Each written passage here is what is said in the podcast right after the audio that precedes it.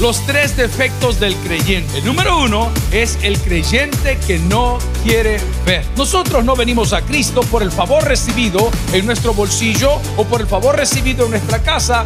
Venimos a Cristo porque nos dio vida. ¿Por qué sé que Dios me ama? Sigo con vida. Una manera fácil de ver que Dios nos ama es que aún tenemos salud. El día de hoy, como su hijo, como su familia, digámosle, Dios, abre mis ojos, porque hoy yo quiero ver tu gloria. Bienvenidos al podcast de Toby Jr. Un hombre que no cree en nada es un hombre totalmente ciego espiritualmente, ya que vivirá entre las tinieblas hasta que no reconozca a Jesucristo como su Salvador personal. Continúa con nosotros y escucha Ceguera. Dios dice la palabra en una porción, habiendo hablado muchas veces a través de los profetas, ahora nos ha hablado a través de Jesucristo. Entonces, toda persona que no quiera ver a través de Jesucristo la respuesta de sus problemas y las dinámicas que necesita enmendar, es una persona que tiene un defecto, no quiere ver. Hay un adagio en nuestro país, para aquellos que están fuera de las fronteras patrias, que dice, no hay peor ciego que el que no quiera ver. Vamos a la palabra del Señor, Evangelio de Marcos, capítulo 11, versículo, eh, capítulo 8, versículo 11. Dice, vinieron entonces los fariseos y comenzaron a discutir con él. ¿De quién habla? De Jesús, diciendo o demandando o pidiendo una señal del cielo. ¿Para qué dice la palabra? Para tentarle. Oremos al Señor Padre, abrázanos en esta mañana, clarifica nuestros pensamientos, ayuda al que está, Señor, en tremenda necesidad y al que está pasando por juicio, rescata. Abre el corazón del entendido en Cristo Jesús y la iglesia dice, amén. Pueden sentarse amigos y hermanos. El Evangelio de Marcos fue escrito por un joven llamado Juan Marcos. ¿Cómo se llamaba? Juan Marcos. Juan Marcos es como yo le puse al último de mis hijos, Juan Marcos. ¿Y por qué le puse Juan Marcos? Porque en algún momento el apóstol Pablo habla de Juan Marcos, que no es el tema de hoy, diciendo, este Juan Marcos es un gran cobarde. Pero al final de su ministerio fue el único que estuvo apoyándole muchas partes. Bueno, este evangelio tiene una fecha aproximada del 64 al 70 después de Cristo y muestra, por supuesto, como muchos de los evangelios, la vida, ministerio y milagros de Jesús. El propósito de los milagros, queridos, jamás ha sido la conversión en ese contexto del Evangelio, jamás ha sido la conversión y la atracción a la salvación, no. El propósito de los milagros de Jesús era para manifestar que Jesús es y era el Hijo de Dios. Dígalo conmigo, Jesús es y era el Hijo de Dios. Ese es el propósito de los milagros. Es por eso que las iglesias que tienen énfasis en los milagros y no en Jesús terminan perdidas. Es por eso que las personas que tienen énfasis o están acá por un milagro y no por Jesús están mal ubicadas. Y por eso hemos titulado los tres defectos del creyente, siendo el primero el que no quiere ver. Nosotros no venimos a Cristo por el favor recibido en nuestro bolsillo o por el favor recibido en nuestra casa. Venimos a Cristo porque nos dio vida. ¿Qué nos dio Cristo? Vida. Pero la pregunta es qué tipo de vida, porque aparentemente la vida que yo llevo no es la que yo quiero. Aparentemente las cosas que estoy anhelando, pues no las estoy recibiendo. Y lo que pasa es que no lo quiero ver. Hemos querido incrustar, hemos querido mezclar el mundo con el Evangelio y esas cosas no se mezclan. Usted no puede ser un buen predicador y caerle bien a toda la gente. Repítalo conmigo, por favor. Usted no puede ser un buen predicador y no. ¿Por qué? Porque los que están en condenación, los que están cegados por la dureza de su corazón, los que no quieren aceptar que viven en el error, estarán todo el tiempo como lo hicieron con todos los del Antiguo Testamento, con todos los del Nuevo Testamento, con todos los del siglo XVIII, XIX, XX y XXI, criticando. No tienen otra cosa que hacer porque son necios. No espere aplausos por seguir a Cristo, no espere premios por seguir a Cristo, no espere reconocimiento por seguir a Cristo, no espere aplausos por predicar la palabra. Es curioso lo que sucede en el mundo entero. Las personas que predican el Evangelio o creen en la cruz de Cristo, en Cristo sí como Salvador, siempre son perseguidas. Esos temas ya no se hablan, pero hay países donde no están privados de libertad, donde no los permiten, ahí están presos. Mire el fenómeno que está pasando en Nicaragua. Bien o mal, son, predican a Cristo de una manera u otra. ¿Qué es lo que está pasando? Les tienen pánico. Se recuerda un caballero que se puso de pie en una fiesta y le decía al mero men, no te es lícito tenerla, no te es lícito tenerla. ¿Y qué pidió Herodías? La cabeza del tipo y se la llevaron en un plato. Entonces, por favor, aunque esté pasando por tribulaciones el día de hoy, no se desanime porque mayor es el que esté en nosotros que el que esté en el mundo. Aunque el problema sea inmensamente grande, el poder de Dios, diga conmigo el poder de Dios. No, no tenga miedo, diga conmigo el poder de Dios no, nos olvidemos de dónde viene el poder de Dios. El poder de Dios es un poder creativo. En el principio creó, en el principio creó Dios, no, no los cielos. En el principio creó, vaya, de Él estamos hablando. De Él estamos hablando. Entonces cuando usted comienza a decir, hey pastor, es que yo no veo claro, es el defecto del cristiano, que él quiere ver a Cristo en su vida mundanal, él quiere ver a Cristo en su manera de vivir desordenada. Yo les digo a mis colaboradores, ya comencé a las 6 de la mañana a gritar, ¿por qué? Porque viven en desorden, porque no tienen un listado, porque el sonido no está funcionando, porque la transmisión no está bien y para eso les pagan. ¡Qué bravo! Y no, pero te pagan. Entonces usted está hablando de el orden. Usted tiene que traer a Cristo y Cristo le lleva a usted a una vida de orden. Si no le está yendo bien siendo cristiano y siguiendo a Cristo, probablemente es porque vivimos vidas desordenadas. Diga conmigo, vidas desordenadas. Dios no habita en el caos. Dios es un Dios de orden. Como que fuera lección. Quiero que lo repita conmigo. Dios no habita en el caos porque Dios es un Dios de orden ordene sus finanzas, ordene sus prioridades, ordene sus pensamientos, ordene su casa, ordene su closet. Usted quiere saber qué tan buen cristiano es, vaya a ver la caja de los calzones. Ahí está la realidad. Vamos a su closet, vamos a su cajita secreta. Eso es lo que usted, ¿a qué huele su casa? A hijillo, a naftalina. ¿A qué huele su casa? ¿Es usted de las personas que está sentado aquí el todo el día diciendo, a mí la plata no me alcanza? La plata alcanza cuando nadie... Ah, no, no se enojen, hombre, si es verdad. ¿Ah? Ahí vamos para Guatemala nosotros la semana pasada a Casa de Dios a conocer y cuando pasamos la frontera hay 22 kilómetros de una calle que cuatro compañeros quebraron los rines de sus motos en la carretera porque ya están clavando el pisto. Véngase de este lado a ver las carreteras cómo están. Alguien ha salido a dar una vuelta por ahí. Ahí las están trabajando todo el día. Ahí están trabajando todo el día. No enojen, si es verdad.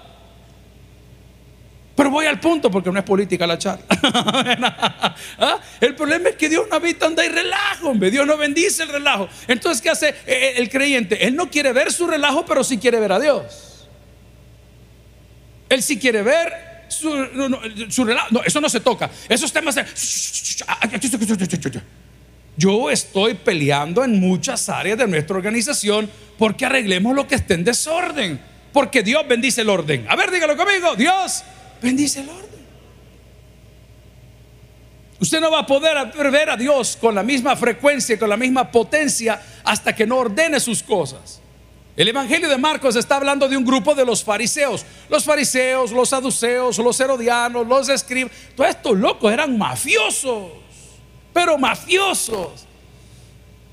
Y ellos demandan una señal. Vea lo que dice el subtítulo del texto que hemos leído el día de hoy, que ahí en los fariseos dice que una, ellos demandaban una señal. A ver, ¿y qué querían ver?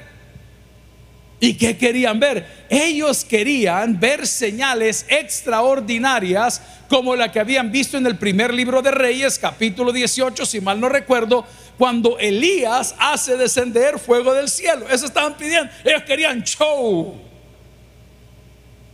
Ellos querían un bombazo de esos que desarma a la gente. Eso querían ellos. Ellos pedían una señal. Y ya va a ver más adelante en el texto que dice, a esta generación no se la voy a dar.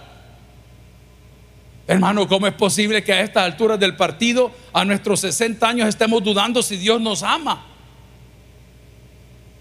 Si nos ha perdonado la vida una infinidad de veces, hermano.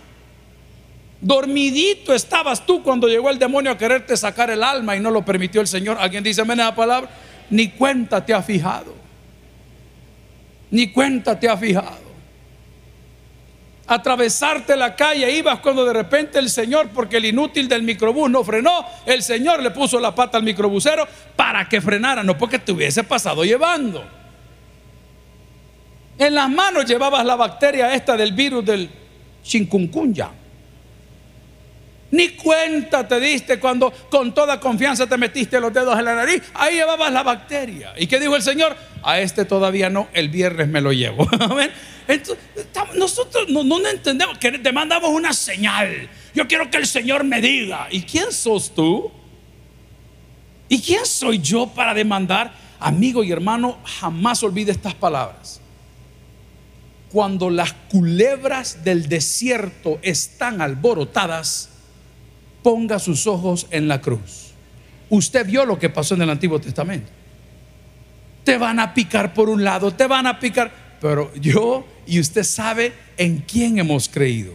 El Dios creador del Génesis, el Dios que ordenó todas las cosas, es el Dios que te está diciendo, hijo lindo, y qué mayor señal querés que el amor que te tengo aún sin merecerlo. ¿Y qué mayor señal querés si te he preservado la vida, si te tengo con salud? Pero ¿qué pasa con el creyente? El creyente no quiero ver. Hay dos formas de ver la gloria de Dios. Diga conmigo, hay dos formas de ver la gloria de Dios. Número uno, vámonos por la buena. Vámonos por la buena primero. ¿Por qué sé que Dios me ama? Por la, la buena. Porque sigo con vida. Sigo con vida. A lo largo de nuestra juventud, algunos de nosotros, porque vivimos en la época de la guerra, perdimos a seres queridos, perdimos amigos, perdimos conocidos y nos damos cuenta que a nosotros no llegó. De repente vemos noticias terribles de los desaparecidos que la fulana y el fulano salieron, que los muchachitos fueron a una reunión, se subieron a un carro, a un Uber, a un lo que sea, y de repente pues ya no se conectaron más. Y de repente otro grupo de señores estaba trabajando allá por no sé qué área, poniendo cables y poniendo postes, y llegaron gente enajenada con machetes a partirlos. ¿Ustedes olvidan esa noticia o alguien la tiene fresca todavía? Qué terrible, hermano. ¿Cómo no voy a celebrar que eso no está pasando más? No sé si usted me entiende, hermano. No sé qué, qué piensa usted. No, ¿Cómo no lo voy a celebrar? Es una muestra que Dios nos ama. Número dos, una manera fácil de ver que Dios nos ama es que aún tenemos salud. Diga conmigo, salud. No, enfermedad siempre hay achaques. Siempre hay achaques. Hoy me di cuenta que estoy más viejo que nunca. Amén, dice el otro, él está bicho. Porque tan pronto tomé el teléfono para apagar la alarma a las 5 y algo de la mañana, vi que toda la mayoría de mis amistades ya está en el chat. Solo viejo. ¿Ah? Porque los bichos pasan trasero arriba hasta las 11 de la mañana y dicen que están desvelados. Pero uno que se va poniendo viejo ya duerme menos. Duerme pausado. Usted levanta el sol. ¿Ah? Usted le pregunta al ya quiere salir, pues ya va tarde. A las 3 de la mañana ya está con la primera taza de café. Café listo, todavía existe. ¿Ah? En primer lugar, pues porque tenemos vida. En segundo lugar, porque tenemos salud. Eso es una muestra que Dios me ama. ¿Qué otra señal quieres? ¿Qué otra señal quieres? Tercera señal, tenemos familia. Tenemos familia. No, ah, yo no tengo familia. Pues, si le echaste a toda, ¿y qué quieres que te diga? Pastor, yo quiero que me dé consejería porque tengo un grave problema de soledad. Ajá, hermano, cuéntame, ¿cuántos años tiene? 65. Ajá, ¿y por qué se siente solo? Es que a mí nadie me llama. Si llevas tres hogares, papá. Eso no es culpa de Dios, es culpa de tu calentura que ya ni funciona. Es que a mí mis hijos no me buscan si nunca les diste nada, nunca los trataste bien, siempre los insultaste, siempre los denigraste, nunca los celebraste, siempre les... ¿Y qué querés que te diga? Pero a pesar de ello, tenemos una familia maravillosa que es la familia de Dios. Aquí estamos sentados todos. A Él sea la honra y la gloria. Estamos por, por el área bonita, por el área bonita, estamos hablando del área bonita. Que Dios nos ama, Que no me venga a decir que yo no veo las bendiciones de Dios. Cuatro. Área bonita. Tenemos trabajo, mi hermano. No, yo no tengo trabajo, pastor. Claro que tiene trabajo. No, pastor, tengo tres meses de no trabajar. Usted tiene trabajo. ¿Y cuál es, pastor? Buscar trabajo. ¿Tiene trabajo o no tiene trabajo? Vaya. Es su trabajo buscar trabajo. Yo tengo amigos que los conozco desde hace 15, 18 años, nunca los he visto trabajar y viera qué hermosos, están más reventados que una pelota de fútbol. Entonces tenemos trabajo, diga conmigo, tenemos trabajo. ¿Sabe cuántas plazas han surgido en los últimos años en El Salvador? ¿Tiene usted la estadística? ¿O es usted lo que se nutre de Facebook y de Twitter? ¿Tiene la estadística? Ahí se de, ¿Cuántos puestos de trabajo se han generado aquí? ¿Sabe cuál es el crecimiento de la economía? ¿O se nutre también de Twitter y de la... ¿Tiene la estadística? Amigo y hermano, es que es imposible negar que Dios nos ama. Es imposible, pero hay gente esta mañana que estamos ciegos porque queremos una señal mayor. ¿Y cuál es la señal mayor que usted quiere? Un carro quiere. Una casa pide otro.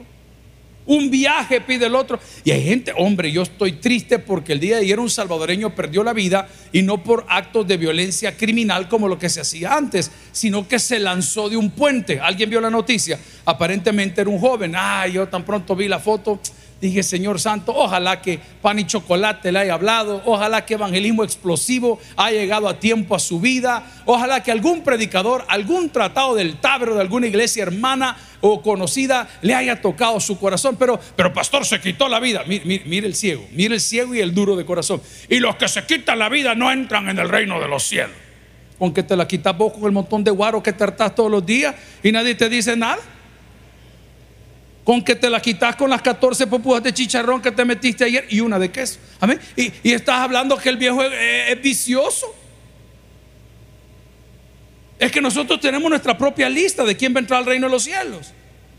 Pero se te olvida que dice que los calumniadores y los mentirosos y los ladrones, ahí están también. No solamente es la comunidad que estás condenando todo el tiempo. No, hombre, hay un montón de cosas que nos muestran que Dios nos ama. Y mi deseo el día de hoy es que si el enemigo te ha estado ganando la batalla de la mente, diga conmigo, la batalla de la mente, hoy reconozcas que Dios sigue en control. Y que tu mente está protegida por ese amor maravilloso de Dios a través de nuestro Señor Jesucristo. No a través de la iglesia, no a través de la tradición, a través de Cristo. En el Evangelio de Marcos lo debemos leer en el capítulo 8, versículo 11, si me lo pone ahí. Vinieron entonces, ¿quiénes? Los fariseos y comenzaron a discutir con él. No le querían conocer, no querían adorarle, no querían alabarle, querían molestar con J. ¿Cuál es su propuesta? ¿Cuál es su propuesta? Va, ya sabemos que está incómodo. ¿Cuál es su propuesta? Traiga una solución a la mesa. Cuando usted va a discutir algo, a negociar algo con alguien, usted trae una propuesta. ¿Cuál es su propuesta? O solo vas a seguirte quejando, nunca has hecho nada por nadie ni por tu propia familia porque ni a tu nana le has comprado una casa. ¿Y cuál es tu propuesta? Ellos estaban igual con Jesús. Los que estaban en el poder estaban molestos porque ellos tenían una tradición, tenían un estatus, tenían una corporación y Jesús aparece rompiendo todos esos paradigmas y tradiciones y lo primero que quisieron hacer era matarlo. ¿Por qué? Porque les estaba sacando las cosas a la luz. Porque les estaba diciendo, miren señores, este no se trata de eso, qué lindo el Señor Jesús, que su misma palabra nos revela cuando dice que Él había venido a buscar y a salvar lo que se había perdido. Qué bonito es el Señor. Nosotros cuando salimos con los amigos a dar esas vueltines o vueltas en esa moto, siempre preguntamos, ¿quién es el barredor? El barredor es el último. Y no obligamos a nadie. Alguien dice, pastor, yo me quedo de barredor. ¿Qué significa eso? Que es el último de toda la fila que se encarga y se asegura He makes sure que todo mundo llegue a su destino final. Jesús viene y dice, hey, ¿saben qué? No vengo a bendecir a lo justo, no vengo a bendecir a lo poderoso, porque ellos no tienen necesidad de bendición. Yo vine a buscar a los enfermos. ¿Alguien dice amén el día de hoy? Amén. Uno de mis hijos tenía un dolor de cabeza terrible por tres días. Papi, me estoy preocupado porque no se me quita. Tomás café, sí. Tomás energizante, sí, de vez en cuando. Tomás guaro, siempre me dijo, amén. Y, y Va, mira, le dije, tenés que apagar la televisión, deja de ver la computadora, dormí bien, quítate esto, quítate lo otro. Va, y le dije todavía, vas a ir al médico, se consiguió la cita, porque eran tres días y demasiado fuerte. no le vayas a mentirle, porque si le mentís no te puede ayudar. Usted no le puede mentir al doctor. Entonces el doctor llega, you come clean, usted desnuda su carne, pues, le dice, hey doctor, tengo esta molestia y tengo esta molestia y a tal hora me agarra más fuerte que otro día y otro día cuando mi suegra llega siento que me muero. Amén. Esas cosas usted tiene que decirle al doctor. Pero el doctor lo tienes frente, estás en el consultorio, hiciste el espacio, te dieron la cita y te sientas delante del doctor y todavía le mientes. ¿Cómo te puede ayudar? Es por eso que el defecto primario de muchos cristianos es que tenemos ceguera espiritual y estamos viendo el lado bueno. Estamos viendo el lado bueno, como saber que Dios me ama, me respalda y ha tenido paciencia para conmigo. Pero veamos el lado malo. Veamos el lado malo. Todas las puertas se cerraron. Dígalo conmigo. Todas las puertas. ahí hay otra señal. Hay momentos en nuestra vida, ¿cuántos hombres mayores de 50 años hay aquí? Levánteme la mano. Ok, usted me va a entender. Menores de 50 años. Amén. Menores de 30 años. Vamos a dar churritos al terminar. Amén. Hay momentos los que somos mayores de 50 años que nuestro carácter por naturaleza, diga conmigo por naturaleza, se pone terrible. Yo lo he visto, yo no era tan amargado a los 30 como lo soy ahora. Antes me valía un sorbete. Ah, sí, hombre. ya uno se clava. Por naturaleza. Porque nuestra naturaleza es pecaminosa. Entonces, cuando todas las puertas se han cerrado y no quieras ver que estás equivocado, es un grave problema. Yo tengo varios amigos conocidos y usted solo puede ver en toda social media el montón de personas que les encanta nadar contra corriente aún sabiendo que están equivocados y no lo ven. Y no lo ven. Y no hablo temas políticos, hablo temas de género, hablo temas de finanzas, o sea, no lo quieren ver. Y todas las puertas se cerraron, pero usted está convencido, o yo estoy convencido tal vez, de que yo tengo la razón. Y Dios te dice, hijo lindo, ya te dije que te amo, ya te dije que te di salud, ya te dije que te di familia, ya te dije que te di trabajo. Lado bueno, lado malo, todas las puertas se cerraron. Estamos hablando con un amigo que es corredor de seguros. La hermana, digo hermana, la mujer, porque no es hermana, compró su carro el jueves. A eso de las 3 de la tarde le entregaron su carro. Y ustedes vieron una fotografía donde un árbol le cayó sobre un carro. ¿Adivina el carro de quién era? De la señora. Se lo acababa tres horas. Tres oh hermano, yo me infarto y me muero. Es como que me diga que usted contrajo matrimonio, celebraron la fiesta, la ceremonia y llegan a la luna de miel y resulta que es otro hombre. Vaya a ver. ¿Alguien me entiende la ilustración? Usted se sorprendió, no puede ser. Exacto. Y esa persona puede decir, qué barbaridad, pastor, el carro que Dios me dio. No, no, no, no, no. Y siempre culpan al enemigo. Y el enemigo. Y el enemigo. Cuando el enemigo lo llevamos aquí, mire. Adentro. Una persona que conoce quién es Dios. Una persona que conoce qué hace Dios. Una persona que conoce lo que Dios ha hecho, aunque le cercenen un brazo, va a decir Jehová dio, Jehová quitó, sea por los siglos Jehová bendito. ¿Por qué? Porque conoce que la voluntad de Dios es perfecta. Porque sabe que las cosas que Dios está haciendo superan el pensamiento del hombre. Porque la palabra del Señor no se niega a sí misma cuando dice, y yo sé los pensamientos que tengo acerca de vosotros, pensamientos de bien y no de mal. Claro, pero si usted está lejos de Dios, usted maldice a medio mundo. Dice, qué barbaridad. No, no, no, de algo me libró el Señor. Quizás en ese mismo auto esta señora, si hubiese sido cristiana, hubiese tal vez perdido la vida. Pero entre las cosas malas para ver las señales que Dios hace, porque todos hablan de las grandes señales, las puertas se cerraron todas. Y la segunda, las finanzas están complicadas. Las finanzas están complicadas. Señales. Estaba viendo un autor, actor, actor de actuar, mexicano, varón, ya está grande quizá andará pateando los 55, 60 años, que tuvo un problema severo con las drogas, pero horrible problema con las drogas. Entonces ahora él está haciendo TikToks y sale dando consejos de cómo vencer la drogadicción.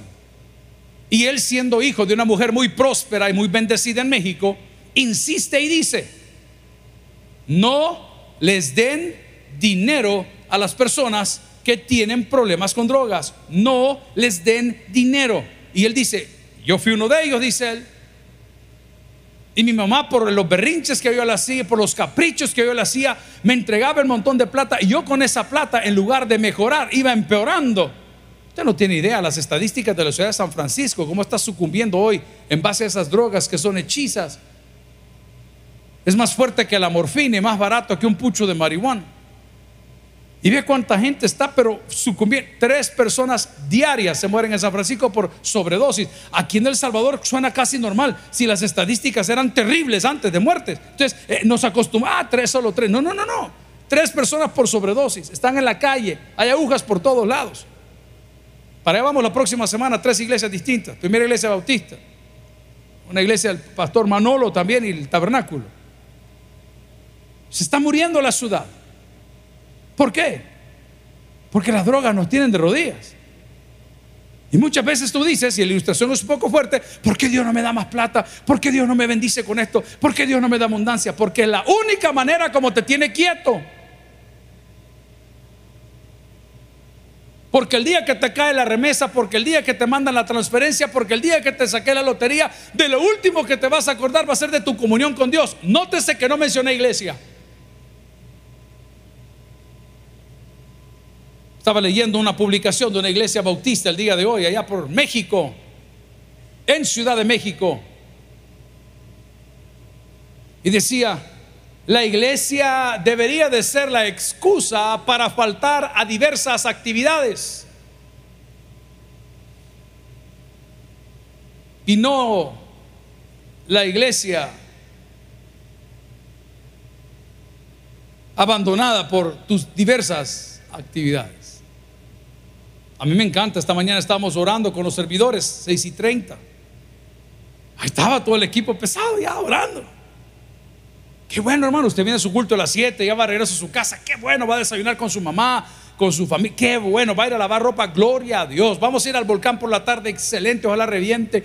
Y todas esas cosas lindas que usted, mire, vamos a ir al lado Coatepeque. Qué bueno, hermano, pero me encanta que por encima de todas las cosas, siempre hay un espacio para Dios. Si usted comienza a caminar en esa senda, se va a dar cuenta cómo las cosas cambian. Usted comienza a priorizar a Dios, usted va a ver cómo las cosas cambian, pero pareciera que no vemos. No hay peor cristiano que el que no quiera ver que Dios le ama, le amó y le amará. En el Evangelio de Marcos capítulo 8 versículo 11 dice, vinieron entonces los fariseos y comenzaron a discutir con él porque no le adoraban, porque no le seguían, porque no le creían, pidiendo una señal del cielo. ¿Para qué querían ellos? Para tentarle. Y gimiendo en su espíritu dijo, ¿por qué pide señal a esta generación? De cierto os digo que no dará señal a esta generación. Y dejándolos, volvió a entrar en la barca y se fue a la otra ribera, que dice la palabra. ¿Sabe qué fue? A bendecir gente. ¿Y a quién fue a bendecir? A los que no lo esperaban. ¿Y por qué hacía milagros? No para tratar atraer, no, no, no, no, no. Era para mostrar que Él era, es y será el Hijo de Dios, el Mesías esperado. Pero mucha gente no lo quiere ver. Gloria al Señor si se lo quiere dar de corazón. Ahora bien, pongámonos claros. Vaya conmigo a Romanos capítulo 1, versículo 24. ¿Por qué hay cristianos que no quieren ver? ¿Por qué hay cristianos que no quieren ver? En primer lugar, puedo decir que hay cristianos que no queremos ver por la rebeldía que existe en nuestro corazón. Romanos capítulo 1, versículo 24. ¿Lo tenemos todos? ¿Lo leemos juntos? Por lo cual también Dios los entregó. ¿A qué dice la palabra? A la inmundicia, a la concupiscencia de sus corazones. De modo que deshonraron entre sí sus propios, ¿qué dice la palabra? Cuerpos. Pare conmigo en el versículo 24. ¿Quién los entregó? Dios. Hay cosas que usted llama prueba, pero Dios les llama juicios. Preste atención al detalle. Hay cosas que usted le llama prueba, pero Dios le llama juicios. El mundo entero está atravesando una etapa de juicios que la gente le llama prueba. Hay diferentes tipos de juicios. Esta mañana hablaba con un buen amigo, se llama Eric Landaverde, él vive allá en California. Y me mandaba un video de uno de los lagos más hermosos de ese sector, donde la gente iba a hacer kayaking o canoeing en canoa. Lindo el lago. La imagen era casi del 91, 92. Y me envió la imagen comparativa del año 2022 en el mes de agosto. No hay agua. El agua está seco. Juicio. Europa arde. Está quemando todo. España está quemando todo. Juicio. Traigamos eso ahora a nuestros corazones. Dejemos en paz a nuestra nación que está tan convulsionada a 16 meses de las próximas elecciones. Hay juicios.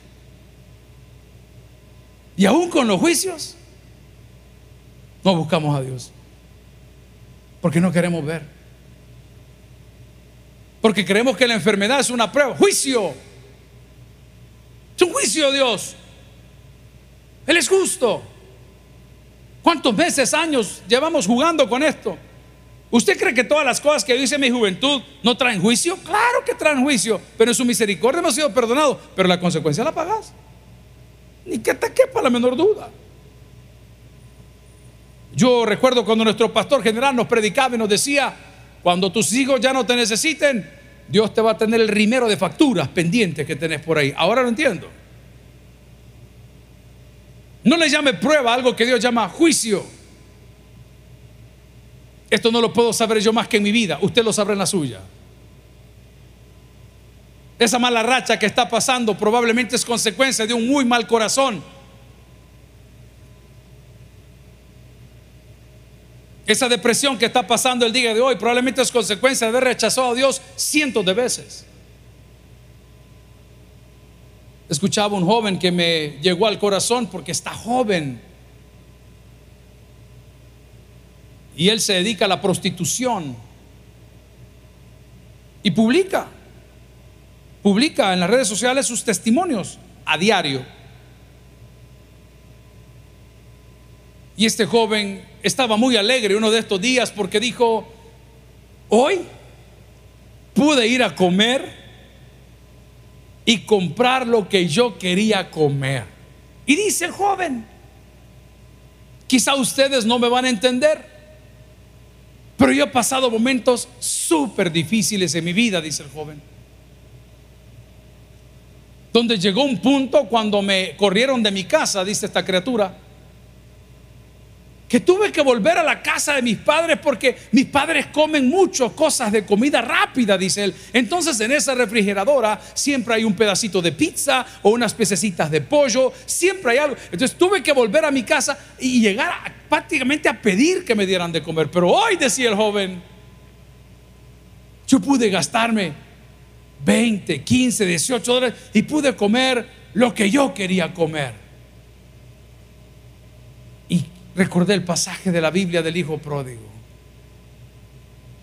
Que cuando tú te vas de casa por el estilo de vida que quieres llevar, por la rebeldía que hay en tu corazón, por lo aventurero que hay en tu espíritu, muchas veces terminamos comiendo algarrobas con la gente equivocada.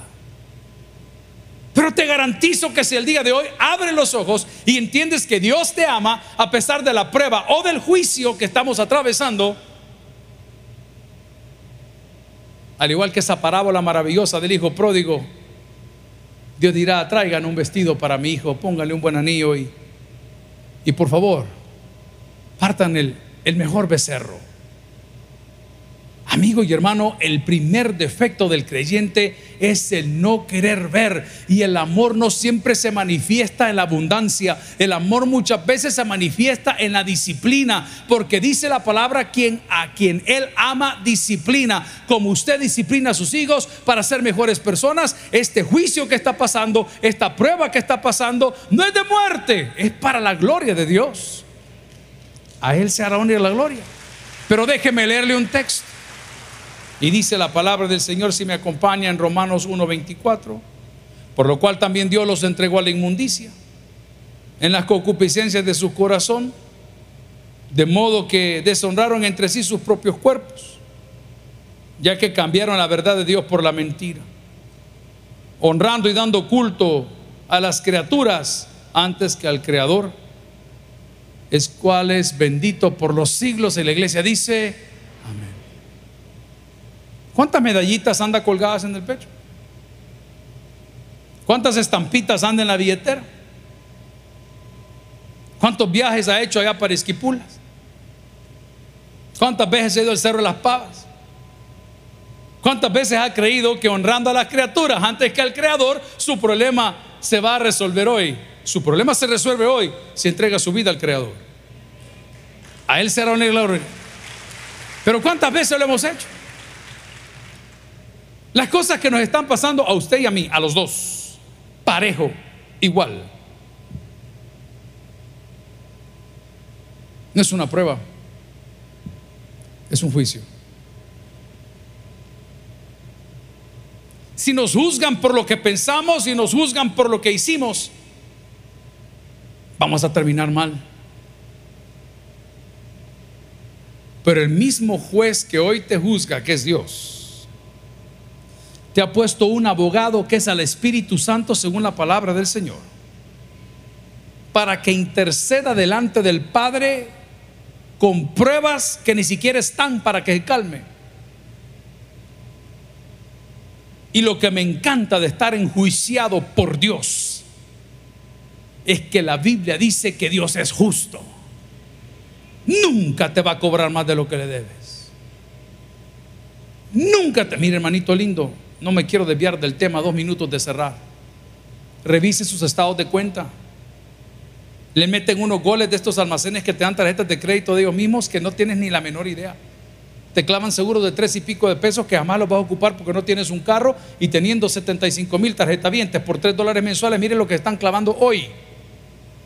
No revise su estado de cuenta. No sabe dónde está parado. ¿Y por qué hablo de justicia y de estas cosas? Porque es tiempo que alguien alce la voz. Diga, estos casos no pueden ser.